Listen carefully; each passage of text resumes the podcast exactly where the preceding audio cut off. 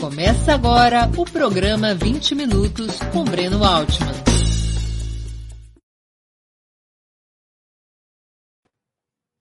Bom dia. Hoje é 21 de maio de 2021. Está começando mais uma edição do programa 20 Minutos. Nosso convidado é o advogado criminalista Augusto de Arruda Botelho um dos fundadores do Instituto de Defesa do Direito de Defesa, é notório crítico da Operação Lava Jato e um estudioso do sistema de justiça em nosso país.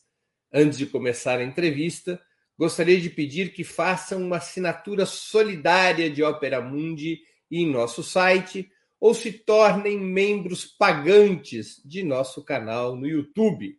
A imprensa independente e Opera Mundi precisa de tua ajuda para se sustentar e se desenvolver. Também peço que curtam e compartilhem esse vídeo, além de ativarem o sininho do canal. São ações que ampliam nossa audiência e nossa receita publicitária. Perguntas também poderão ser feitas aos nossos convidados pelos internautas, nas áreas de bate-papo das plataformas. Quem as fizer, peço que contribuam, se puderem, com o Super Chat ou Super Sticker no canal de Ópera Mundi no YouTube. É necessário para sustentar a imprensa independente que nossos apoiadores paguem esses dízimos, como diria o pastor. Bom dia, Augusto. Muito obrigado por aceitar nosso convite. Uma honra ter sua presença no 20 Minutos.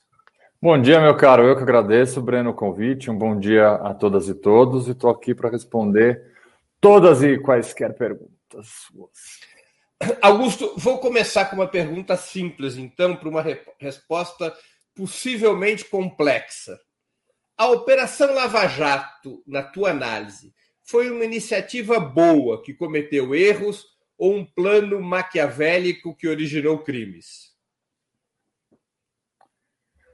A gente vai passar o programa inteiro só falando sobre essa pergunta, porque ela é extremamente complexa, Não, mas eu vou. Nós vamos aqui exercitar o nosso poder de síntese, de, de síntese. Tá, vamos lá. É... Primeiro, como eu sou um crítico, e você mesmo já disse isso na introdução, eu gosto só, primeiro, de dizer alguns méritos que a operação tem. E teve mesmo. É, descortinou, desnudou um esquema de corrupção que precisava ser investigado, processou, puniu e até prendeu pessoas que efetivamente precisavam desta punição, recuperou bilhões para o país. Então, esses são os méritos. Só que a Lava Jato, ela criou um método de trabalho completamente à margem da lei, completamente ilegal. E aí, quando você me pergunta se o começo dela era uma boa ideia, ela foi se desvirtuando no meio do caminho, não, porque ela já começou errado. O começo, o início da Lava Jato, que poucas pessoas é, é, conhecem e comentam, porque a Lava Jato é aquela, é aquela novela, porque virou um reality show, né? O judiciário todo virou um reality, show e a Lava Jato também. Eu sempre comento, eu tenho uma tia que ela acompanhava as fases da Lava Jato como é que acompanha um capítulo da novela. Ela ficava brava quando não tinha Lava Jato na sexta-feira, porque toda sexta-feira, às seis da manhã, tinha uma operação. Ela me ligava brava. Como não teve fase essa semana? Não teve, tia. Que bom. Mas, enfim, é... e as pessoas vão, foram se apegando à Lava Jato no decorrer do tempo mas, na verdade, e aí desconhecem, não, não, não pesquisam a origem da Lava Jato. Então, para responder a tua pergunta, não, ela já começou errada, por exemplo, fazendo um acordo de delação premiada com uma pessoa como Alberto Youssef, que já tinha sido beneficiada por uma delação premiada, homologada pelo mesmo juiz Sérgio Moro, tocada por vários procuradores à época da Força Tarefa do Banestado, isso em 2003, que depois eram também procuradores da Força Tarefa do Lava Jato. Então, esse é um, um, um, o início não o início do ponto de vista cronológico, mas é o embrião, vamos dizer assim, é, é, é, do que se tornou a Lava Jato, a delação de uma pessoa que foi duas vezes beneficiada por um instituto que jamais deve ser usado para perpetuar crime, para beneficiar a criminosos contumazes. Você acha que, além de, dessa questão de começar com a delação premiada do Alberto Youssef, é, você acha que ela nasceu imbuída daquilo que alguns críticos afirmam haver, que é um interesse político, um objetivo político de desgastar, criminalizar e interromper o ciclo de governos petistas?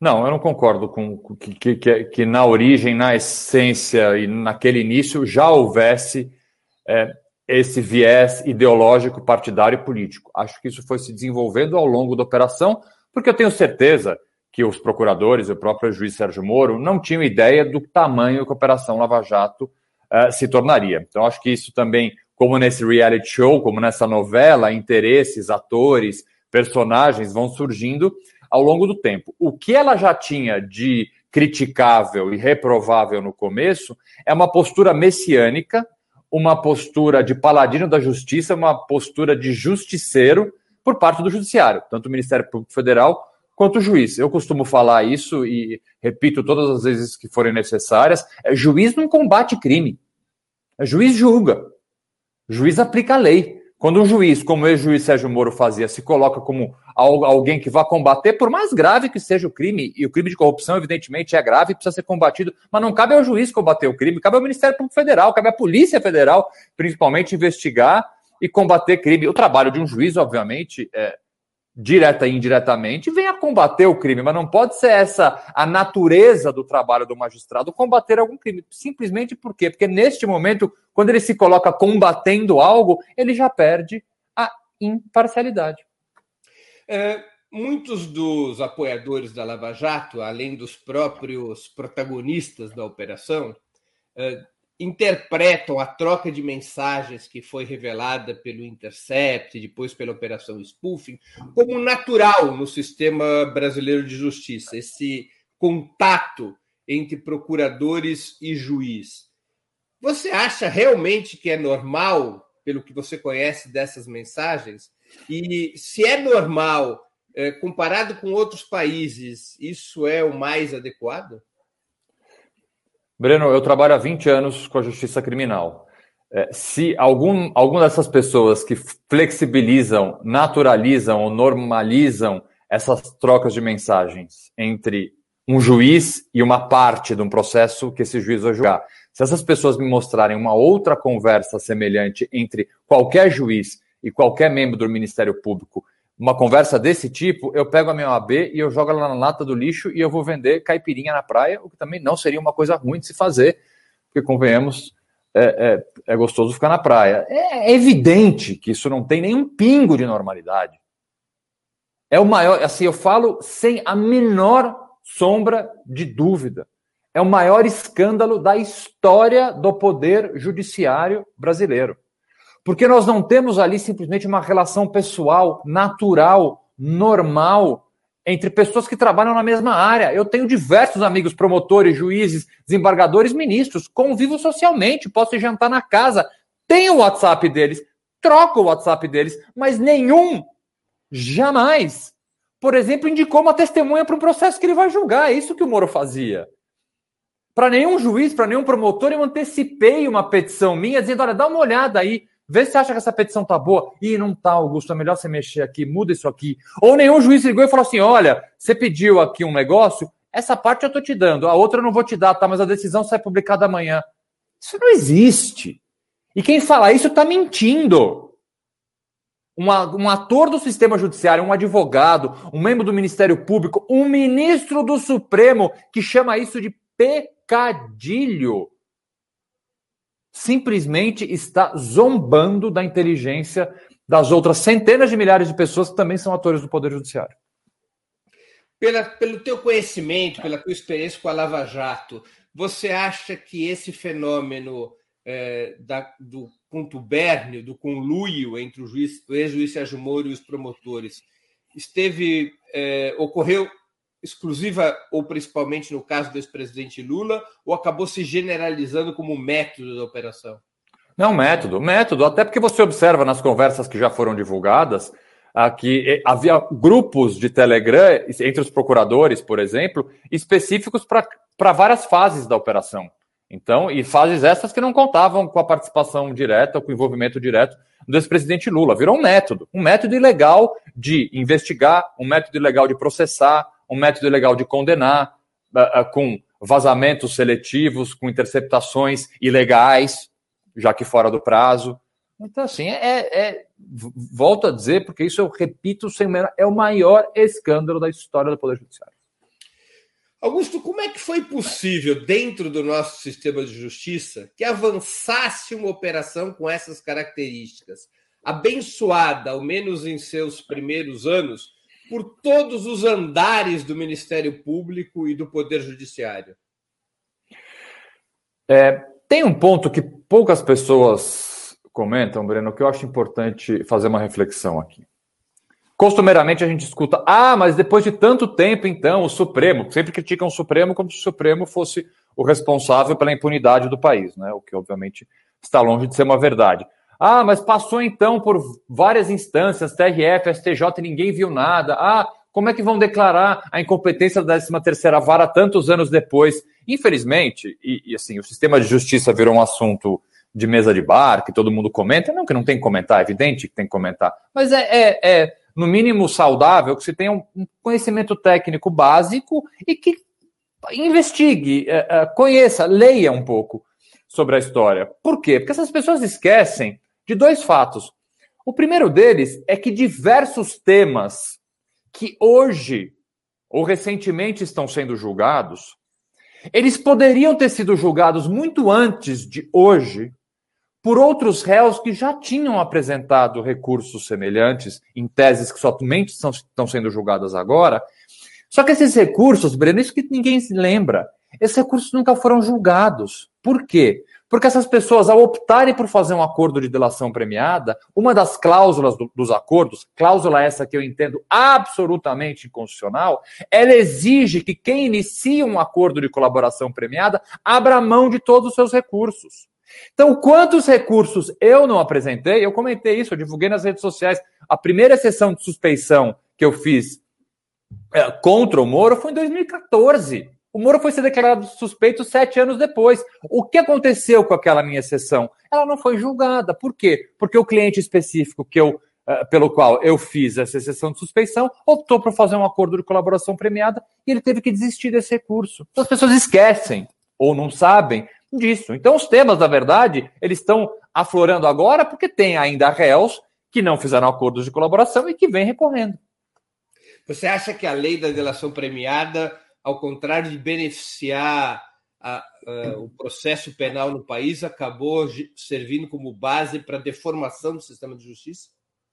Eu acho que a delação à brasileira, eu escrevi um artigo que foi bastante polêmico na época na Folha de São Paulo, a delação à brasileira que eu chamo, ela tem que ser revista, ela tem que ser colocada e já está sendo bem melhor feita. Nós, nós avançamos positivamente na delação premiada. Como ela foi feita na Lava Jato, é isso que eu chamo uh, de delação brasileira. Basicamente consiste no quê? Você prende preventivamente alguém de forma ilegal, e o Moro fazia isso diariamente, prendendo sem base na lei.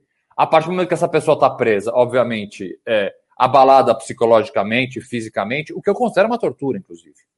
É oferecida uh, as benesses e as maravilhas de uma delação premiada. Essa delação premiada é, é feita, abre-se a porta da cadeia para essa pessoa. Muitas vezes essa delação tem dois problemas. Ela vem sem prova de corroboração e ela é dirigida. Olha, conta isso, não conta isso. Quantas vezes eu não vi isso acontecer no âmbito da Lava Jato? Esse tipo de delação premiada eu entendo que não pode mais existir. Jamais. Agora, o Instituto da Delação como forma de investigação por mais que eu possa ter ressalvas pessoais, mas eu tô aqui eu estou falando macro, é algo moderno, é algo que precisa, é, é, é utilizável e, e, e, traz bons frutos. O que não pode fazer são métodos ilegais é, dentro de uma delação. Qual que você acha que foi o papel da imprensa monopolista, da, da chamada imprensa grande ou grande imprensa, nesse processo da Lava Jato? Você acha que, de alguma maneira, personagens do sistema de justiça uh, por vaidade ou receio, acabaram aprisionados pelos fabricantes da opinião pública? Olha, Breno, é, vou, vou, vou, falar uma coisa que é um clichê, mas é a pura verdade. Condenação vem de notícia, condenação da manchete, absolvição da nota de rodapé. Então, assim, a imprensa não é só a Lava Jato. É óbvio que grandes operações, políticos sendo presos, grandes empresários, é uma maravilha para a imprensa. Né? Você consegue estampar, ainda mais vou ser repetitivo, numa operação que virou quase que um reality show. Né? Então, é, é, é, evidente que a imprensa, durante um bom período, não fez as críticas que deveria fazer a métodos ilegais, a questões ilegais. Isso foi, ao longo do tempo, pessoas foram percebendo. Quantos jornalistas, quantos intelectuais, pessoas do campo progressista, inclusive, não eram grandes apoiadores da Lava Jato, e hoje em dia, fazendo uma meia-culpa, uma reflexão, o que é, é mais do que saudável, é, é, é extremamente digno fazer, hoje fala, olha, como é que eu pude apoiar isso no ano passado? Simplesmente porque eu não conhecia. É, eu, que escrevi, que publicamente fiz a primeira crítica também em 2014, mais especificamente em novembro de 2014, no artigo para a Folha, em que eu digo, eu conto que a delação premiada obtida mediante uma prisão ilegal é uma tortura, imagino que eu não apanhei em 2014. É, hoje em dia é fácil falar mal da Lava Jato. Em 2014 eu, eu, fui xingado na rua, não é modo de dizer. Fui efetivamente xingado na rua por uma senhora por conta do. por, por falar mal da Lava Jato. Então, assim, é natural que, que, que, que quem a imprensa e, e outros uh, setores da sociedade venham a, com, com o tempo perceber que um, fizeram um apoio que não deveriam ter feito. É, por falar em reality show, você, você acha que esse sistema, esse método de excessiva publicidade do sistema de justiça no Brasil, inclusive com o televisionamento das sessões da Corte Suprema, fazem bem ou mal à democracia e ao próprio sistema de justiça, porque outros países optam por um caminho absolutamente diferente, a exemplo dos Estados Unidos e mais ainda do Reino Unido, em que nem se sabem que no que, que vota cada membro da Corte Suprema. Faz muito mal, muito mal para o sistema de justiça. Eu sou um crítico uh, quase que isolado, entre meus pares, inclusive, é, é, esse tema está longe de ser unânime. Eh, eu escrevi um, um artigo criticando a TV Justiça, criticando o televisionamento ao vivo dos julgamentos do Supremo. E veja só, quem escreveu o contraponto do meu artigo era um daqueles sim ou não, foi o Lênin Streck, que é um grande amigo, um grande professor, um exímio jurista, etc. Você ver que mesmo pessoas, vamos dizer assim, do mesmo lado, têm uma opinião divergente sobre isso. Eu entendo, e eu escrevi, acabei de terminar um livro que vai ser publicado agora no segundo semestre, que chama iguais perante a lei, e tem toda uma parte introdutória que eu faço uma, uma reflexão sobre a crise pela qual o Poder Judiciário passa, e, um dos, uma das razões que eu entendo dessa crise é a hiperexposição do Poder Judiciário, e essa hiperexposição, evidentemente, ela passa e tem um pilar muito, muito sólido, que é a TV Justiça. Augusto, o sistema de justiça prevê reparação de danos e até condenação penal a procuradores e juízes envolvidos em tantas barbaridades? É, nós temos uma lei do abuso de autoridade, que é uma lei é, é, extremamente necessária, que foi duramente criticada por setores do Ministério Público, do Judiciário, da Polícia. Crítica essa que eu não, não encontro eco aqui uh, na minha reflexão. Acho que é uma lei necessária, até porque ela está prevista para punir o mau delegado, o mau procurador e o mau juiz, aqueles que cometem crime. Os bons, que trabalham direitinho, não precisam ficar preocupados, porque tem essa, ah, vai cercear o meu direito de investigar. Não, basta investigar dentro da lei, que não tem problema nenhum. Agora, se você descumprir a lei, tem uma, uma punição, como qualquer cidadão tem uma punição, caso é, é, exerça seu trabalho em desacordo com a legislação. Então, a lei do abuso de autoridade, ela é importante, é essencial. Agora, res, respondendo objetivamente a tua pergunta, se procuradores ou ex-juiz Sérgio Moro, eu vou falar da Lava Jato especificamente, podem ser punidos pelo que eles fizeram, com base nas conversas da Vaza Jato e da Operação Spoofing? Não. Eu sou bastante. Aqui eu não, eu não sou um garantista de ocasião, como eu costumo dizer com frequência. É, é uma prova ilícita, é uma prova obtida mediante a prática de um crime, e nem Sérgio Moro nem os procuradores, com base nessas conversas, podem ser investigados, muito menos processados. Entendi. Uma forte defesa técnica, além de um longo arco de mobilização e solidariedade dentro e fora do país, tornaram possível a retificação das condenações contra o ex-presidente Lula mas sabemos que são dezenas de milhares os brasileiros presos injustamente ou sem direito a uma defesa decente. Por isso, a pergunta central de nosso programa: o sistema de justiça no Brasil está falido? Eu não diria que ele está falido, mas ele tem graves, graves, estruturais problemas. Principalmente a justiça criminal, porque obviamente é que eu trabalho, é que eu conheço. Uh, eu tenho que dizer que nós temos um. No nosso país, Breno, assim como ele é estruturalmente racista, ele é estruturalmente punitivista. O sistema de justiça criminal ele funciona muito pouco do ponto de vista de ressocialização. O sistema penitenciário não ressocializa ninguém. O judiciário ele é muitas vezes seletivo. Ele é eh, muitas vezes de forma completamente diferente acessado por quem tem recursos e por quem não tem.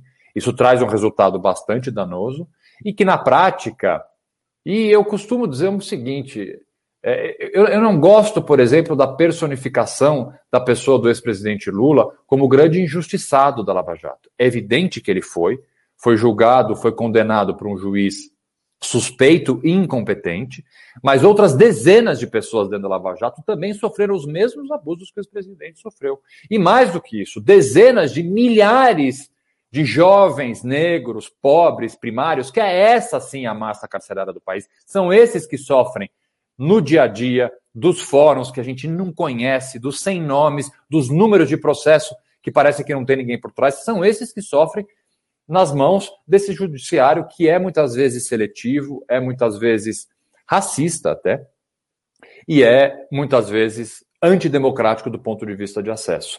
Então, nós precisaríamos de mudanças estruturais profundas que começam pela formação dos atores do Poder Judiciário para ter, assim, uma qualquer esperança uh, uh, de um sistema melhor. Temos aqui uma pergunta de um é, espectador nosso, Euclides Roberto Novaes de Souza, que contribuiu com o Superchat, com o nosso dízimo. Nós não somos uma igreja evangélica, mas a imprensa independente precisa deste apoio. Augusto, você leu Recordações do escrivão Isaías Caminha? Parece que a imprensa nada mudou desde lá. 1900. Eu não li, mas eu digo assim, com relação à imprensa, eu, eu acho importante é, é, fazer de novo essa reflexão. É evidente que nós temos que criticar a postura, muitas vezes leniente, muitas vezes uma falta de uma imprensa mais investigativa, que tenha coragem de criticar, falando especificamente da Operação Lava Jato. Mas isso, com o tempo, não sei se tarde demais, com o tempo isso mudou. Né? E veículos independentes de imprensa, agora falando do ponto de vista da cobertura da imprensa ao sistema de justiça, ao sistema de justiça criminal, têm cumprido um papel essencial a várias iniciativas alternativas de imprensa, de uma imprensa investigativa, de uma imprensa que faz denúncias. E eu acho que a gente sempre tem que incentivar, porque é, é, a imprensa certamente é um dos pilares mais importantes para a manutenção do Estado Democrático de Direito, então tem que ser sempre incentivado. Augusto, você falou na resposta anterior a essa que precisa de mudanças estruturais no sistema de justiça. Quais seriam essas principais mudanças? Primeiro, a gente precisa tornar a justiça mais acessível. eu digo, quando eu digo acessível, é quem tem recurso e quem não tem tem que acessar a justiça da mesma forma. Coisa que evidentemente não acontece, porque aquele que não tem recurso para contratar um advogado, muitas vezes fica sem defesa, ou se socorre das defensorias públicas, que fazem um trabalho brilhante, sempre incentivado. Eu sou um grande, grande apoiador um grande fã, tenho grandes amigos na defensoria, mas é evidente que a defensoria tem um número é, é, é, é pequeno de defensores, precisaria ter muito mais, não tem uma dedicação, muitas vezes, não consegue se dedicar a um caso como um advogado particular e uma pessoa que, que contrata, por exemplo, peritos, assistentes técnicos. Assim, é evidente que o acesso à justiça no Brasil ele não está longe de ser democrático. Isso é um ponto que precisa ser tratado. O segundo ponto, para não falar muitos, é que a justiça brasileira é muito lenta. E a lentidão na justiça não colabora em nada, porque a sensação de impunidade. Eu acho curioso falar em impunidade na terceira maior população carcerária do mundo, né? Temos 850 mil presos e é o Brasil é o país da impunidade. Não, o Brasil não é o país da impunidade, está longe de ser o país da impunidade. Uh, mas o fato é que essa sensação muitas vezes ela se dá porque a justiça brasileira é muito lenta. E não venham falar que advogado gosta de justiça lenta, pelo contrário. Eu gosto de processo rápido porque o meu trabalho acaba. Processo que demora 10 anos, eu fico 10 anos trabalhando. E ao contrário do que vocês assistem nos filmes, advogado eu não cobro por hora processo criminal. Quanto mais tempo demora, mais honorários eu ganho. Não, eu só tenho mais trabalho, é uma porcaria. O processo tinha que terminar muito mais rápido, por uma série de razões. Só que as propostas que são feitas muitas vezes para tornar o judiciário mais rápido, elas passam por cercear direitos e garantias. vamos diminuir o número de recursos, vamos investir, vamos investir numa justiça é, é, negocial, né? Eu chamei isso já mais de uma vez do fast food do Poder Judiciário. Resolve tudo rápido ali em cinco minutos para tirar o processo da frente. Não é assim que a gente deve, ou pelo menos não é assim que a gente deveria fazer uma justiça mais rápida. Eu sou um, um grande defensor de fechar a torneira de entrada dos processos. Enquanto a gente não parar de judicializar o latido do cachorro do vizinho, a batida que você deu e quebrou o farol do sujeito no trânsito, é, despejos ilegais. Enquanto, não, enquanto, a gente não parar de judicializar, a justiça começar a ter menos processo, é evidente que ela nunca tem como ser mais rápida. Porque a gente não fecha a torneirinha, a gente não fecha a, por a porta de entrada. E como é que a gente poderia fazer isso? Incentivando formas alternativas de solucionar conflito. Precisamos ter justiça consensual, justiça restaurativa, arbitragem, até constelação familiar hoje em dia já se faz. As pessoas precisam parar de judicializar. Precisa sentar em, em formas alternativas de solucionar um conflito e solucionar o conflito ali. Justiça restaurativa é uma coisa tão bonita. Dentro do âmbito criminal, inclusive, você pega a vítima e o autor do crime e eles resolvem ali. Pô, você furtou um quilo de carne do mercado, vai prestar serviço para aquele mercado, combina, vai, senta lá, o dono do mercado e você, e vale a pena é aplicada ali para uma justiça que restaura, não uma justiça que coloca um sujeito no poder, num sistema penitenciário e coloca por furto de carne. Onde a gente quer chegar com isso? Augusto, o Ministério Público Brasileiro tem um grau de autonomia incomparável ao de outros países do mundo, incluindo o poder de presidir investigações, o que antes era tarefa apenas da polícia, no clássico esquema polícia investiga, procurador denuncia, juiz julga. Você acha que essa autonomia excessiva deveria ser revista? Com certeza, e eu me lembro, quem, quem acompanha o Poder Judiciário vai se lembrar, lembra da PEC 37, né, que virou tema de manifestação na Paulista. As pessoas não faziam a menor ideia do que era a PEC 37, porque o Ministério Público, principalmente o federal, que aí vamos ser aqui é, é, realistas, dão um banho do ponto de vista de comunicação na advocacia, mas um banho, são muito, se comunicam muito melhor do que nós, incomparável, conseguiram taxar a PEC 37 como uma PEC da impunidade. E aí foi todo mundo lá sem fazer a menor ideia. E a PEC, e a PEC, ao fim e ao cabo, o que acontece? Ela permite que o Ministério Público presida uma investigação. É, eu, ao longo, olha só, assim, eu, eu, eu, eu, não sou apegado a, a, a, dogmas, tá? Eu era um completo radical crítico à possibilidade do Ministério Público investigar com base nessa, nessa, nesse arco uh, uh, uh, que você fez. É polícia investiga, o Ministério Público acusa e juiz julga. Né? Não, não pode alguém que vai depois te acusar ser contaminado com toda uma, uma, uma a produção de uma prova. Né? Porque a partir do momento que ele vai investigar sozinho, como é que ele vai produzir essa prova, sendo que não é uma prova voltada para uma condenação que ele vai querer no fim. Então, assim, não é uma investigação.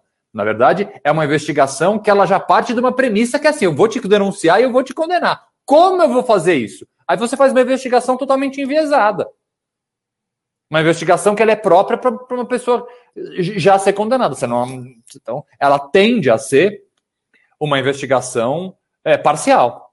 Né? Por isso que eu era um crítico. Hoje em dia, com uma regulamentação, e há uma regulamentação melhor, da forma como o Ministério Público investiga, os famosos PICs que correm no Ministério Público, hoje eu já flexibilizo um pouco. Eu entendo que sim, que com controle externo, com acesso da defesa uh, integral a, uma investigação dentro do Ministério Público, pode-se uh, eventualmente ter. Mas essa autonomia completa de investigar quase que escondido, com piques ali guardados uh, dentro da gaveta e depois que viram denúncia sem ninguém saber, não, isso não pode. Os piques, só para informar nosso, nossa audiência, quer dizer processo de investigação criminal. Procedimento, né? O nome tem uma... Proce... Exato. investigação criminal. Agora, esse sistema, mesmo melhor regulamentado, em que a Procuradoria pode presidir a investigação, não acaba é, dissolvendo um, um, papel que caberia à promotoria de controlar os abusos da polícia, ou seja, não acaba favorecendo um certo conluio entre a Procuradoria e a polícia na produção de provas e, portanto, a geração de provas que não são lá nenhuma Brastemp? Não, tão longe de ser uma Brastemp. Eu vou te falar, Breno, eu acho que enfraquece, na verdade, é, algo que a gente deveria incentivar, que é o trabalho de investigação de quem é, tem expertise, quem é e quem tem o, o, a função de investigar, que é a polícia. Eu te falo na prática. Aqui no meu escritório, é, é, de alguns anos para cá, o número de PICs, ou seja, o número de investigações que correm dentro do Ministério Público Federal e o número de inquéritos na Polícia Federal, ele está quase balanceado. Antigamente era o seguinte, 100 inquéritos policiais e 10 PICs. Hoje em dia é 50-50. Por quê? Porque o Ministério Público já prefere já investigar ele mesmo. Então isso o quê? Isso desincentiva, enfraquece a Polícia Federal, que assim, posso ter críticas pontuais à Polícia Federal, mas o fato concreto é o seguinte: a Polícia Federal no Brasil é uma polícia de excelência. Principalmente depois do que no primeiro mandato do presidente Lula e na gestão do meu saudoso mestre Márcio Tomás Bassos, que ele fez na Polícia Federal. A Polícia Federal, eu posso falar sem o menor problema, uma polícia extremamente bem capacitada, bem formada, com delegados experientes, delegados bons, preparados, incorruptíveis, escrivães de polícia bom, é uma baita de uma polícia. Agora, obviamente, ela precisava ainda de mais incentivo. A partir do momento que você não você tira dela é, esse poder e dá para o Ministério Público, tem aí um, um, um, desequilíbrio. E Polícia Civil, por exemplo, é essa coitada. Está jogada às traças, né? Completamente. No Ministério Público Estadual de São Paulo, também você vê o número de procedimentos de investigação explodindo. Enquanto inquéritos policiais e delegacias não tem mais. É tudo feito no GAECO, por exemplo, que é o grupo uh, uh, de crime organizado aqui. Ninguém usa mais, ninguém faz mais nada em delegacia. Aí, pô, as delegacias já não têm impressora. Tem, o policial tem que levar, às vezes, um papel de casa para. Aí, bicho, já que você não está usando, aí é que você não vai ter governo, você não vai ter gente uh, incentivando, por exemplo, em investigação, em perícia, coisas tão importantes que a gente simplesmente larga dentro da Polícia Estadual. Tem aqui uma pergunta da Isa Castro, nossa espectadora, que contribuiu com o Superchat. A Defensoria, a Defensoria Pública, da qual sou admiradora, defende o público que deveria ter seus direitos garantidos pelo poder público. É isso mesmo? Ah, a Defensoria Pública, o que ela faz, e faz de forma brilhante, volto a dizer, eu sou um grande fã da Defensoria, um grande apoiador da Defensoria, participei da, da criação da Defensoria Pública do Estado de São Paulo, que infelizmente, é, é, é vocês verem, né, eu tenho 43 anos, quando eu comecei a trabalhar, a defensoria pública não existia. Quando eu comecei a estagiar, não existia defensoria pública. Em São Paulo. Em São no estado desse, não tinha defensoria pública. Você tinha ali uh, a, convênios que você ainda tem hoje entre a OAB uh, ah, e o governo do estado, que a pessoa que não tem condição de contratar um advogado utiliza uh, um advogado desse convênio, que é uma realidade em muitas cidades que não tem defensoria pública. No interior de São Paulo, só cidades grandes têm defensores públicos, outras várias cidades não têm defensoria pública. E a defensoria pública é voltada para todo aquele que tem um direito seu cerceado, tem um pleito que tem que fazer, tem que acionar o judiciário, acessar o judiciário para qualquer coisa, não tem condição de contratar um advogado. O Estado tem é uma previsão constitucional, tá? É um dos incisos do artigo 5 É dever do Estado possibilitar que todo e qualquer cidadão, independentemente de renda ou não, possa acionar o judiciário ou possa se defender do Estado quando o Estado vem e lhe processa. É obrigação do Estado fazer isso. E a Defensoria Pública é uma das formas pelas quais é, o Estado cumpre seu dever constitucional. Augusto, há uma, há uma proposta de separar em dois o papel da magistratura, entre juiz de instrução encarregado de zelar pelo transcurso dos passos investigatórios até a denúncia, e o juiz de sentença, que estaria responsável tanto pela aceitação ou não da denúncia, quanto pelo julgamento dos casos. Você é favorável a essa proposta? Isso daria um sistema melhor de pesos e contrapesos no sistema de justiça?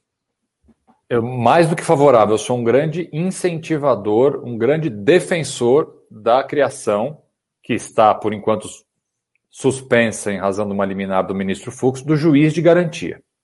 E o juiz de garantia, falando um pouquinho de comunicação e de imagem, ele tem um problema: o nome. Devia ter outro nome. Porque o homem médio, leigo, e aí, obviamente, insuflado por uma campanha muito bem feita de comunicação do Ministério Público, das polícias e de parte do judiciário, entende o juiz de garantia como é um juiz que vai garantir alguma impunidade. Ah, isso aí é para beneficiar bandido. pelo nome, estou falando sério, o nome é ruim. Se mudasse para juiz de instrução, por exemplo, que é como é em outros países, como é em outros países, a gente teria muito menos problema. Muito provavelmente isso já taria, teria aprovado, porque o Fux suspendeu isso, porque o Fux faz o que nenhum juiz do mundo deveria fazer, que é ouvir a voz do povo. Cada vez que um juiz fala que vai ouvir a voz do povo, é cinco pandas eh, morrem na China, porque o juiz tem que ouvir a Constituição, a lei, a jurisprudência. Quem, ouve, quem tem que ouvir a voz do povo é quem é eleito pelo povo. É o parlamentar, é o presidente, é o prefeito. Eu não votei para nenhum juiz. Alguém votou para um juiz? Não. Ministro? Você votou para o ministro? Não. Não tem que ouvir a voz do povo. Então, a juiz de garantia, voltando à tua, à, tua, à tua pergunta, é um avanço, mas assim que poderia fazer uma mudança no ponto de vista de uma justiça mais justa mesmo. Para quem não sabe do que eu estou falando, eu vou explicar em 30 segundos. Vamos imaginar uma investigação de tráfico de droga, tá? Uma investigação longa, dois anos de investigação. Vai lá o Ministério Público e pede a interceptação telefônica de uma quadrilha. Vai lá o juiz e grampeia essa quadrilha. Aí quebra de sigilo bancário da quadrilha. Vai lá o juiz e quebra o sigilo bancário. Aí depois, prisão temporária de 15 pessoas. Vai lá o juiz e dá a prisão temporária. Depois dessa prisão temporária, vai lá o Ministério Público, isso era uma investigação, e oferece uma denúncia. Ou seja, isso vai virar um processo. Quem vai julgar esse processo? Esse mesmo juiz que nesses últimos dois anos está completamente contaminado pela investigação. É óbvio que a imparcialidade dele pode ficar balançado. Não estou dizendo que sempre acontece, é, pode ter juízes que não. Mas estruturalmente isso tende estrutural, a isso. Estruturalmente tende a isso. Então não é muito. O que, que é o juiz de garantia? Simplesmente é o seguinte: o juiz que autorizou todas essas medidas de investigação, por ele possivelmente estar de alguma forma contaminado, até porque é o seguinte: imagine se na cabeça do juiz, pô, eu já meti um grampo nesse sujeito, quebrei o sigilo dele, Mandei prender ele temporariamente. Agora eu vou absolver ele daqui a um Além ano. Mais, ele toma meu tempo já há dois anos. Pô, vai ficar chato absolver esse sujeito, entendeu? Então, o que é o juiz de garantia? O juiz que fez tudo isso não pode ser o mesmo juiz a julgar. Esse, toda essa prova que foi colhida por esse juiz de instrução, ela é válida, não tem problema nenhum. Quando termina e vira um processo, esse processo todo é colocado na mão de um outro juiz ou de uma outra juíza, que sem conhecer o caso, sem estar poluído, sem estar nesses últimos dois anos acompanhando isso, vai ler pela primeira vez o processo e com uma chance muito maior de não ter qualquer viés, seja de condenação, seja de absolvição, entregar um julgamento justo. É isso. Agora as pessoas entendem que o juiz de garantia é para garantir algum benefício para bandido. Sim. É surreal. Augusto, você acha que deveria ser ampliado o papel do júri popular aproximando-se de como funcionam uh, em outros países? Eu dou exemplo não. dos Estados Unidos. Não, não acho. Eu sou. Minha grande paixão é júri. Eu sou advogado criminalista por causa do júri. Fiz dezenas, quase chegando perto de centenas de júris na minha vida. É, mas o júri é uma, uma instituição com graves problemas hoje em dia.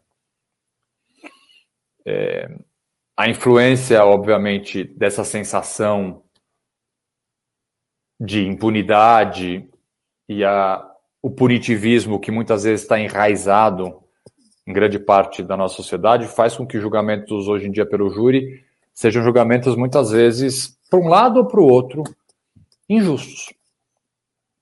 Eu não estou dizendo que a gente tem que acabar com o júri, não, eu não, eu não. Há vários advogados advogados que eu respeito bastante, hoje em dia já defendem o fim do júri para crimes dolosos contra a vida. Eu não acho que, que o júri tem que terminar. Ele precisa ser completamente reformulado. É uma, é uma construção extremamente difícil. Há vários processualistas e há vários penalistas uh, pensando nesse tema. Não é fácil, mas assim, respondendo objetivamente a tua pergunta, ampliar o júri da forma como está, nem pensar. Não é um bom contrapeso ao poder excessivo dos juízes, portanto. É, não é, porque o que acontece, a gente, assim, sendo bem, bem, bem pragmático. Me perdoe só, porque em alguns não. países, é o caso dos Estados Unidos, em alguns estados americanos, o Instituto do Júri Popular funciona como um contrapeso a eventual abuso da justiça. É usado até para casos é, além de homicídio, aqui no Brasil só Não, crime qualquer crime, crime financeiro, qualquer crime. Aplica para casos cíveis, crimes financeiros, etc. Sim, sim. Mas olha a diferença. Não teria um bom contrapeso. não seria porque olha a diferença. Primeiro, lá a votação do júri ela precisa ser unânime. Isso faz uma baita de uma diferença. Uhum. É, lá você escolhe o jurado. Escolhe mesmo, né? Pesquisa o jurado. Tem, uma, tem, tem, tem escritórios que são especializados em seleção de jurado. Lá os jurados discutem a causa. É, uma, é completamente diferente, assim, é incomparável. E mais, é, o número de casos criminais nos Estados Unidos que vão a júri não chegam a 5%, porque mais de 95%, as, as estatísticas variam entre 90 e 90 e poucos por cento dos crimes nos Estados Unidos, eles são resolvidos mediante acordo entre o Ministério Público e a defesa. É aquilo que vocês veem no filme. Ah, o cara vai aceitar o deal. Ah, é, e é o que muita gente quer trazer para o Brasil. É fazer esse fast food do Poder Judiciário, que vai fazer o quê? Vai moer preto, pobre, primário que vai confessar crime que não cometeu em cinco minutos, porque tem advogado que quer isso. Para advogado, para muito advogado, é uma maravilha também. Eu resolvo o caso em 15 minutos. Já cobro meu honoráriozinho ali em cinco minutos, pá, o cara tá nem aí. Então, é a advocacia.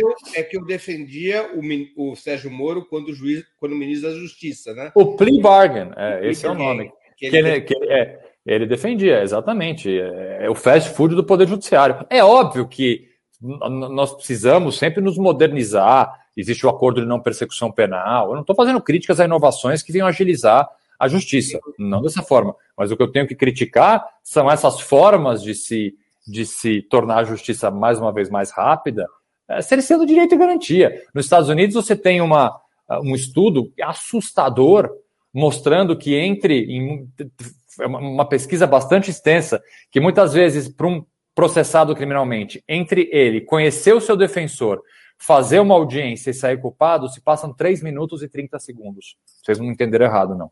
3 minutos mesmo.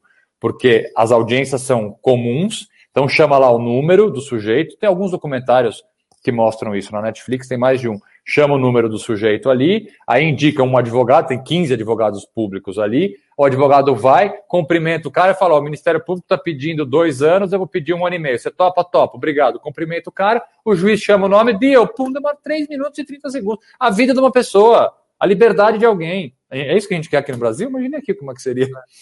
Tenho aqui uma pergunta da Carla Rico, Augusto, que é: Augusto, qual a sua proposta para essa reforma do júri? Minha grande amiga Carla Rico, um beijo para você. E fazer uma pergunta difícil ainda, Carla Rico. Né? Você quer me Muito colocar. Amiga. Muito amiga, Carla Rico. Olha, a proposta. Eu quero aqui te dizer que quem me passou teu contato foi a Carla Rico. É uma oh, então, então, em comum. Então ela pode fazer 15 perguntas.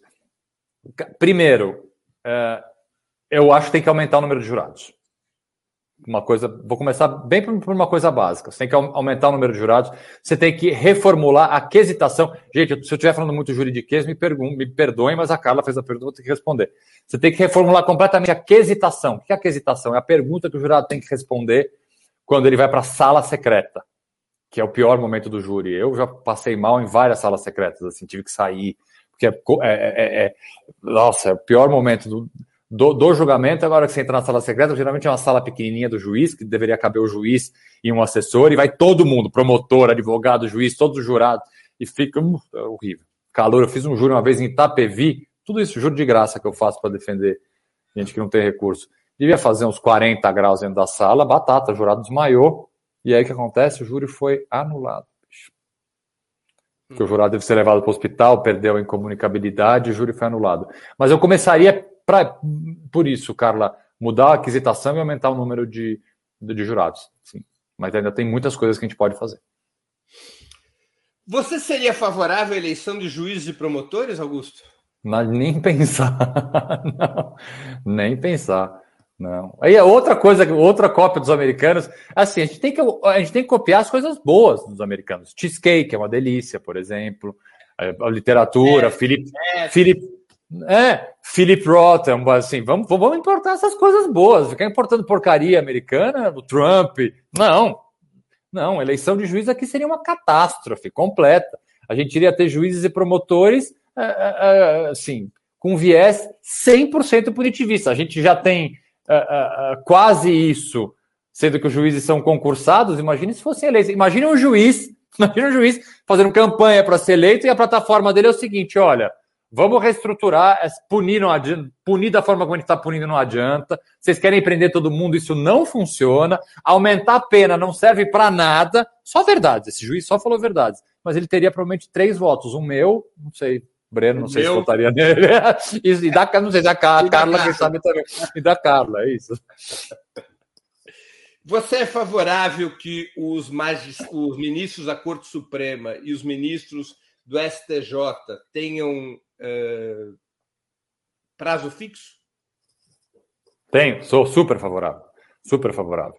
É, eu, eu, eu, eu, eu vejo com dificuldade, tem muita gente refletindo sobre isso, Breno, é, porque da forma como está, a partir do momento que você. Vamos só fazer uma, um, um, um, um, retrospecto histórico. A partir do momento que a gente tem a possibilidade de reeleição de presidente, isso tem um impacto direto um, no Supremo Tribunal Federal. Porque em oito anos, pode ser que, a depender da composição do tribunal, um presidente possa indicar a maioria de uma Corte Suprema. Isso, do ponto de vista do devido processo legal, do Estado Democrático de Direito, é gravíssimo. Gravíssimo. Nenhum presidente, seja de que campo for, pode ter esse poder de nomear tanta gente. Então a gente tinha uma forma de nomeação lá atrás, que a partir do momento em que a reeleição é um fato, ela já teria que ter sido revista. Agora, é muito complicado você rever isso neste momento que nós estamos, até porque eu, sinceramente, eu não consigo pensar uma forma de nomeação diferente do que de fato a indicação pelo presidente da República. Agora, o que eu consigo já neste momento ter absoluta certeza é que o ministro do Supremo ser vitalício é algo que não colabora em nada. Por quê? Me sustentem uma razão, do ponto de vista prático, teórico, que justifique o fato do ministro do Supremo ter um cargo vitalício. Estabilidade? Ok, ele pode ter estabilidade. Vamos aumentar para 12 anos o mandato. Aumentar, ah, mais do que um senador. Não, não quatro anos. É um período grande.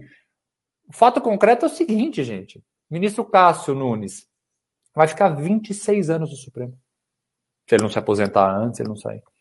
Não estou não tô pontuando o ministro Cássio é bom, é ruim, não estou fazendo qualquer julgamento sobre a pessoa do ministro Cássio, mas a gente acha normal que o ministro que foi nomeado pelo governo Bolsonaro fique 26, ou por qualquer outro governo, gente. Não tô, falei Bolsonaro aqui porque ele foi nomeado pelo Bolsonaro. Fique 26 anos como juiz da nossa Suprema Corte. Não faz sentido, O ministro teria que ter um mandato fixo e sem direito de recondução para evitar que ele faça política. Exatamente. Buscar sua Exa reeleição. Exatamente. Do, vamos jogar assim, um tempo alto, pode ser 12, 12 anos é, é, é, o número que mais me agrada. Pode ser 8 também. É, Para acompanhar não... o período presidencial, por exemplo, ou do é. mandato senatorial. É, exato. Augusto, o Brasil, você já citou isso, é a terceira população carcerária do mundo atrás apenas dos Estados Unidos e da China. O grosso dos condenados está preso por pequenos crimes, muitos ligados ao tráfico de drogas. Você é favorável à legalização das drogas, medida que está sendo adotada por várias nações? Você é favorável a outras medidas que é, enfrentem o encarceramento em massa? É, eu vou trazer uma pimenta para esse teu número, além da gente ser a terceira maior população carcerária só atrás da China e dos Estados Unidos, né? A gente tinha a Rússia na nossa frente, mas ocupamos agora o honroso terceiro lugar.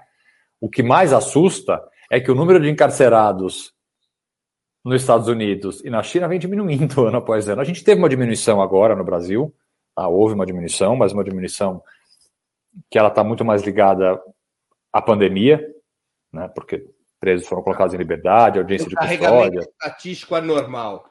É, exatamente. Mas assim, comparado aos números dos Estados Unidos e da China, enquanto no, ano, nos últimos quatro anos, por exemplo, a gente vem com um aumento vertiginoso da população carcerária, esses países vêm reduzindo. Até a administração Trump reduziu o número de presos, gente.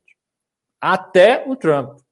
Manteve uma política, inclusive uh, uh, uh, do ponto de vista da legislação de drogas é uma política razoavelmente é, é, diferente de uma simplesmente punitivista que é a que impera no país. Então, agora respondendo a tua pergunta, é, a gente tem que partir do, do, do seguinte cenário: assim, a, a, guerra às drogas, assim, eu acho que é a guerra mais fracassada da história da humanidade. Né? A gente perde ano após ano e não muda A gente, quando eu estou falando, é o Brasil, né?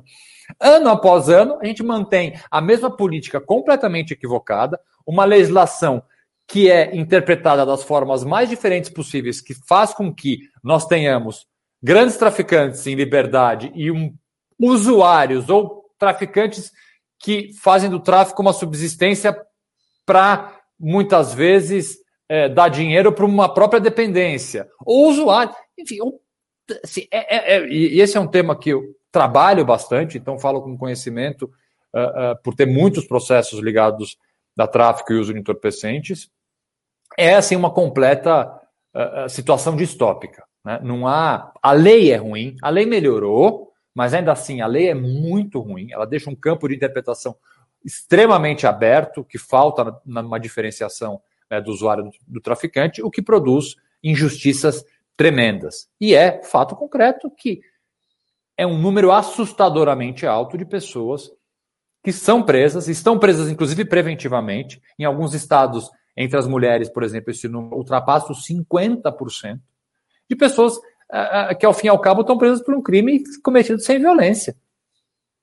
Tráfico de drogas não envolve violência direta na prática do crime. É óbvio que o tráfico gera violência, sim, mas a prática do crime é um crime não violento. A gente está prendendo pessoas por um crime que, aí respondendo longamente a tua pergunta, sim, deveria se discutir de forma gradual uma possível legalização lá para frente. Mas o que a gente tem que começar já é descriminalizar, por exemplo, porte para consumo. O artigo 28 da Lei de Drogas é inconstitucional. Coisa que eu defendo, inclusive, para quem quiser assistir, tem uma ostentação oral minha no Supremo, neste recurso específico, tá? coloca lá meu nome e descriminaliza STF, eu sempre esqueço, chama o, o vídeo. E é uma ostentação oral que eu faço justamente é, é, defendendo a descriminalização do porte para consumo e está há cinco anos parado no Supremo. Então vamos pensar o seguinte: um dos crimes que mais encarcera o jovem negro primário, a mulher no nosso país, está na pauta do Supremo há cinco anos e ninguém coloca em pauta. Por quê? Por quê? Pergunta para o Fux, que é o presidente agora. Por que ele não coloca em pauta esse recurso? É, o sistema carcerário brasileiro, para além da sua lotação, ele é absolutamente desordenado. O pequeno criminoso se encontra na cadeia com o grande traficante que comanda o PCC, o Comando Vermelho, o Terceiro Comando, e ele acaba se incorporando a essas estruturas do crime organizado.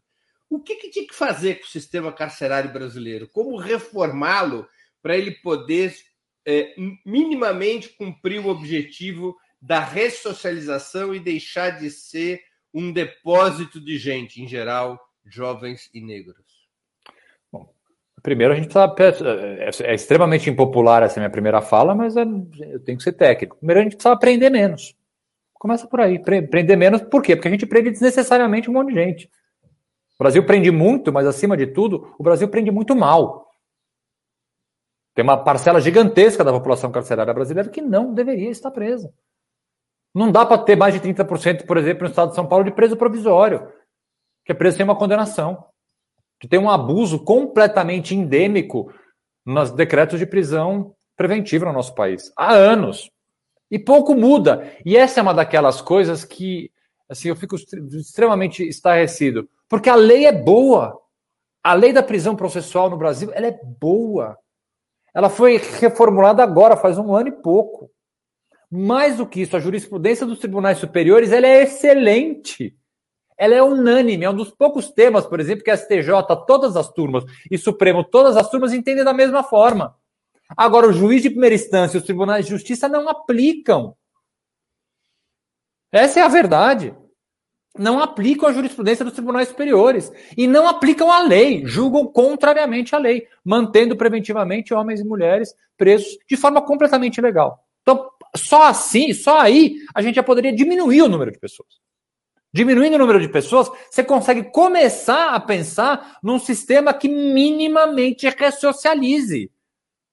Porque num lugar que cabem 200, tem 2 mil, gente, enfim, não dá nem para começar a conversar. Como é, que, como é que começa um projeto? Eu tenho vários projetos em presídio, dou aula em presídio há vários anos. Tem um projeto pelo DDD, tem um projeto novo pelo Alicerce Educação, que a gente dá aula em presídio, faz formação. Porque assim, o que a gente tenta fazer? O que a gente deveria parar para pensar, em vez de ter ideia burra, que é o seguinte. E assim, para mim isso é, é, assim, é mais claro do que não. Você tem que se fazer a seguinte pergunta, Breno. Você é assaltado num farol, assaltado numa esquina, leva o teu celular. Aqui em São Paulo, essa pessoa é presa. Você tem que se perguntar o seguinte: você quer que essa pessoa volte melhor ou pior? Porque ela vai voltar, isso é um fato. Uma pessoa presa por roubo em São Paulo vai tomar uma pena de 5 anos e 4 meses. Ela vai ficar 4 anos presa. Não tem pena de morte no Brasil, graças a Deus. Não tem pena de prisão perpétua, ainda bem. Então, uma coisa que é evidente, clara como o sol, é que essa pessoa que foi presa te assaltando, daqui a quatro anos, ela vai voltar para aquela mesma esquina. Então se pergunte: eu quero que essa pessoa volte melhor ou pior? Se a sua resposta for eu quero que essa pessoa volte melhor, saiba que a gente está fazendo tudo errado. Tudo! É impossível essa pessoa voltar melhor. É, eu vou falar o maior clichê, mas assim, é um daqueles clichês, por isso que clichê é bom, porque ele muitas vezes ele mostra a realidade. Não tem nada contra clichês. O cara entra, o cara entra, um réu primário, um bom na cadeia, é cooptado pela facção criminosa nos primeiros 10 minutos que ele está ali dentro, e ele vai sair pegado no crime, gente. Isso não é conversa de pessoal de direitos humanos. Eu, eu, há 20 anos, mutirão carcerário, eu já fiz mais de, eu já organizei mais de 15 mutirões carcerários. Eu dou aula no presídio, eu converso com preso. É, é, fato é isso, o cara entra ali, é boboca. As principais provas de adesão que as frações cobram é violência atos de violência dentro Óbvio. da cadeia e na rua. Então, assim, se você, se você não olha para o sistema penitenciário como algo que tem que minimamente. Vamos lá, vamos ser mais pragmático? Pelo menos o cara não voltar pior. O que acontece hoje em dia, na prática, é que um número assustadoramente alto, que ultrapassa em muito a maioria dos presos, volta para a convivência em sociedade pior. Então, assim. muito difícil. Augusto, o Brasil precisaria de uma Assembleia Nacional Constituinte para fazer as reformas que você defende e até refundar o Estado? Essa deveria ser a meta, uma das metas de um eventual novo governo de esquerda, abrir um novo processo constituinte? Não, acho que não precisa de um novo processo constituinte. Nossa Constituição é boa, ela é grande demais até, ela prevê coisas demais. Acho que não precisamos passar para um novo processo constituinte. E aí, aproveitando que você falou da esquerda, o que a esquerda poderia fazer caso volte ao poder, é parar de ser aquilo que muitas vezes foi, e setores da esquerda ainda são, que é punitivista. É porque é o seguinte: para setores da esquerda, direitos humanos, direitos e garantias fundamentais serve para pessoa, para as minorias, para negro, para pobre. Agora, quando se trata de crime de colarinho branco, não tem direito e garantia fundamental. Ah, não. Direitos humanos para empresário. Não, esses aí tem mais é que se ferrar. Boa parte da esquerda pensa assim ainda. Porque é punitivista, porque é estruturalmente punitivista. O direito é um só, a garantia é uma só. Não dá para gente diferenciar. Não tem o Código de Processo Penal para culpado e inocente. Não tem o Código de Processo Penal para rico e para pobre. Tem, tem a sentença para rico e para pobre. Não estou falando que, que a justiça não é seletiva, é evidente que é, e há vários estudos que mostram a seletividade da justiça. Mas o que eu estou dizendo é que não dá para o campo progressista partir de uma premissa completamente equivocada de que direitos e garantias fundamentais só valem para minorias. E quando a gente está tratando de empresariado, não, não, não pode. Ah, não. Quantas vezes eu não fui criticado pessoalmente é, em trabalhos sociais do terceiro setor, os vários que eu faço nas várias organizações que eu, que eu fundei, atuo, sou conselheiro. Ah, não, é, alguns desses advogados aí são os caras que protegem a Lava Jato, protegem. Começava no mensalão, né? Protegem o mensalão, como se a gente tivesse duas classes de, de, de, de abusos. Não temos. Então, é, para começar, não precisa fazer, respondendo a tua pergunta, não, não, não, acho que não precisa fazer uma nova constituinte. Na verdade, não precisa nem mudar a lei, Breno. É, é, é, esse o, o, a situação completamente distópica que a gente está. Volta a falar da lei processual que trata de prisão preventiva. A lei é de ponta. A lei prevê, ela, a lei é tão boa né, atualmente que ela conseguiu prever situações que acontecem corriqueiramente, que é, são argumentos que juízes de primeira instância, geralmente, usam para prender fora da lei. A própria lei agora fala: não, amigão, se você for falar isso, eu vou escrever aqui na lei, já que não adiantava jurisprudência, não adiantava nada, eu vou escrever aqui na lei que isso você não pode fazer. E mesmo assim a lei é desrespeitada. Então, vou fazer nova constituinte para quê? Enquanto estruturalmente a gente não mudar a mentalidade de grande parte do judiciário eh, brasileiro, não tem lei que resolva. Quando você fala em mudar mentalidade, você está falando do ensino? Tô, claro. Da formação, sim, sim, sim, sim. Tem que, tem, tem que passar por aí, Breno. É... Como é que você pode achar que é normal você ter no Brasil o número de faculdades de direito e o número de formandos que a gente tem? Não é normal. Como é que você acha? Como é que você acha que tá, as coisas estão dentro da normalidade em saber que o índice de reprovação no exame da OAB ultrapassa 80%, em alguns anos ultrapassa 90%. Ou seja, de cada 100 formandos, só 10 passam na OAB. Alguma coisa está errada na formação. E aí, vamos além. É, o serviço público, para muitos, ele não é uma vocação. Ele é, assim, você, você entra numa classe, e eu dou muita palestra, dou muita aula em faculdade de Direito. Há 10 anos atrás, você perguntava quem aqui vai seguir carreira pública ou carreira privada? Tinha lá um número, dependendo do lugar. Hoje em dia, você pega numa classe de direito e pergunta: vocês vão ser advogados ou vão prestar concurso público? A imensa maioria vai prestar concurso público. Aí você fala: para quê? Aí o cara fala: juiz, promotor, delegado, procurador, analista do INSS, oficial de justiça. O que importa? Ele vai prestar. Obviamente, gente, eu estou generalizando, há pessoas vocacionadas, há pessoas vocacionadas, mas a massa da formação, os atores do Poder Judiciário que a gente está formando hoje, por exemplo, e que trabalham dentro do Poder Judiciário, eles assim, não têm vocação nenhuma. Você precisa ter vocação para ser juiz. Eu seria um péssimo juiz. Seria um péssimo promotor. Eu sou, sou um razoável advogado. Eu sou vocacionado para ser advogado. Um delegado.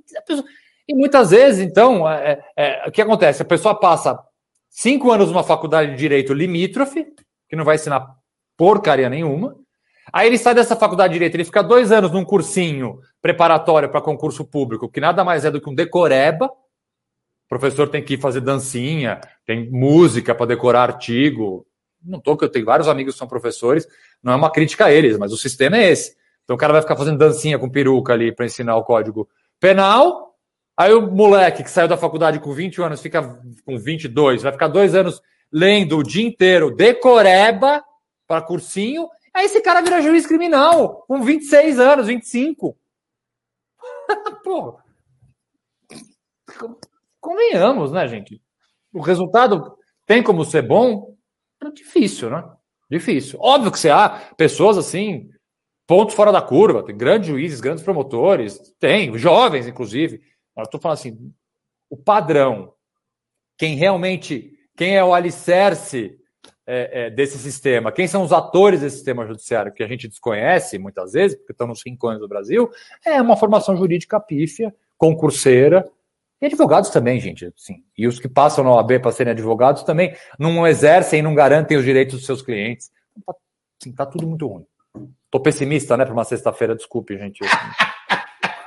Augusto, a gente está encerrando essa entrevista, estamos chegando ao fim. Eu queria te fazer duas perguntas que eu sempre faço aos meus convidados, às minhas convidadas. A primeira delas, o que, é que você leu, está lendo e gostaria de sugerir aos nossos internautas? Nossa, eu, durante a pandemia eu, eu consegui ler menos do que eu gostaria, porque eu escrevi um livro. Então, eu terminei meu livro durante a pandemia, vai ser lançado no segundo semestre, então eu como vai Mas eu li. Para a gente já ficar com ele no radar. Iguais perante a lei. Iguais perante a lei. É, é, um manual prático sobre o sistema de justiça criminal. Sim, eu explico Bacana. desde a diferença entre um promotor, um procurador, juiz e desembargador, o que acontece numa audiência, quais são os direitos, é assim, é um, é um guiazão para quem, para que pelo menos a gente possa eu discutir. Vou aqui com, colocar na minha lista. Com o mínimo conhecimento. É, eu li, cara, um livro que me marcou muito durante a pandemia que eu li foi A Elite do Atraso. José de Souza. É, sim, e me fez. Olha ele aí. Esse, e eu li esse mesmo, porque tem outro, né? Ele, ele reescreveu. É, é isso mesmo, lá. É, eu li o segundo. Esse primeiro da escravidão Lava Jato uhum. foi da escravidão a Bolsonaro. E me deu uma noção, é, Breno, do papel da escravidão é, que é, é engraçado, né? Eu, como homem branco, paulistano, é, temos um conhecimento, a gente percebe como o meu conhecimento sobre esse tema é raso, né? como ele é superficial, como a gente não aprende isso profundamente na escola, né? como, é um tema que foi completamente é, deixado de lado, a importância dele. E esse livro, o que eu acho que ele é muito interessante, é que ele traz o papel da escravidão estruturalmente dentro do país, o, o impacto disso. Então, para mim, foi um livro. Ganhei de um amigo meu de aniversário, agradeço ele bastante por ter me dado, porque valeu, valeu muita leitura. E o que, que você assistiu ou está assistindo e gostaria de recomendar? Eu estou assistindo uma série. Tô... Então, vamos lá, gente. Pandemia, tá difícil para todo mundo. Eu tenho tido altos e baixos. Eu não sei como é que vocês estão. Eu, nesse, nesse, nesses últimos meses de pandemia, para mim tem sido do, do, psicologicamente o momento mais, mais difícil, assim. Tenho momentos realmente de, de tristeza, assim, sabe, de angústia. Tá, não, aguento, assim, não, não, aguentamos mais, né? Essa, e presta a vir uma terceira onda aqui em São Paulo. Tá muito difícil. Então eu precisava de coisas leves. Então eu arrumei uma série francesa chamada é uma série sobre uns agentes de essa mesmo, não, essa mulher, essa ah. senhora aqui, essa senhora inclusive, ela é, ela é minha paixão.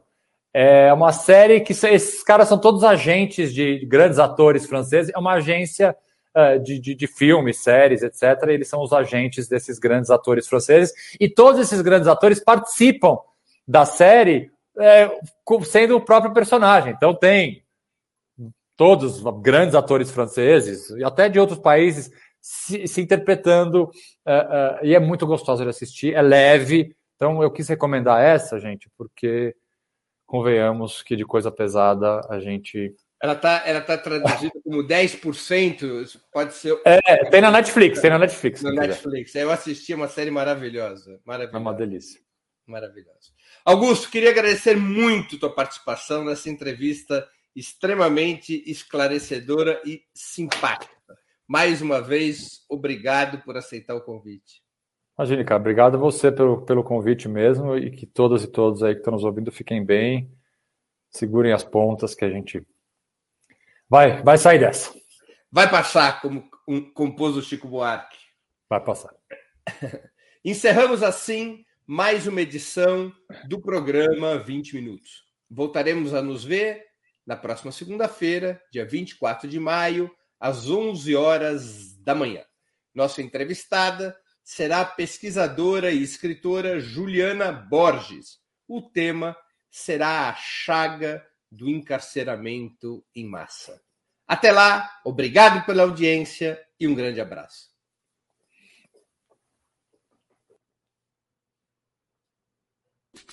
Para assistir novamente esse programa e a outras edições dos programas 20 Minutos, se inscreva no canal do Opera Mundi no YouTube. Curta e compartilhe nossos vídeos. Deixe seus comentários. O jornalismo de Opera Mundi é mantido com o seu apoio. Faça uma assinatura solidária em www.operamundi.com.br.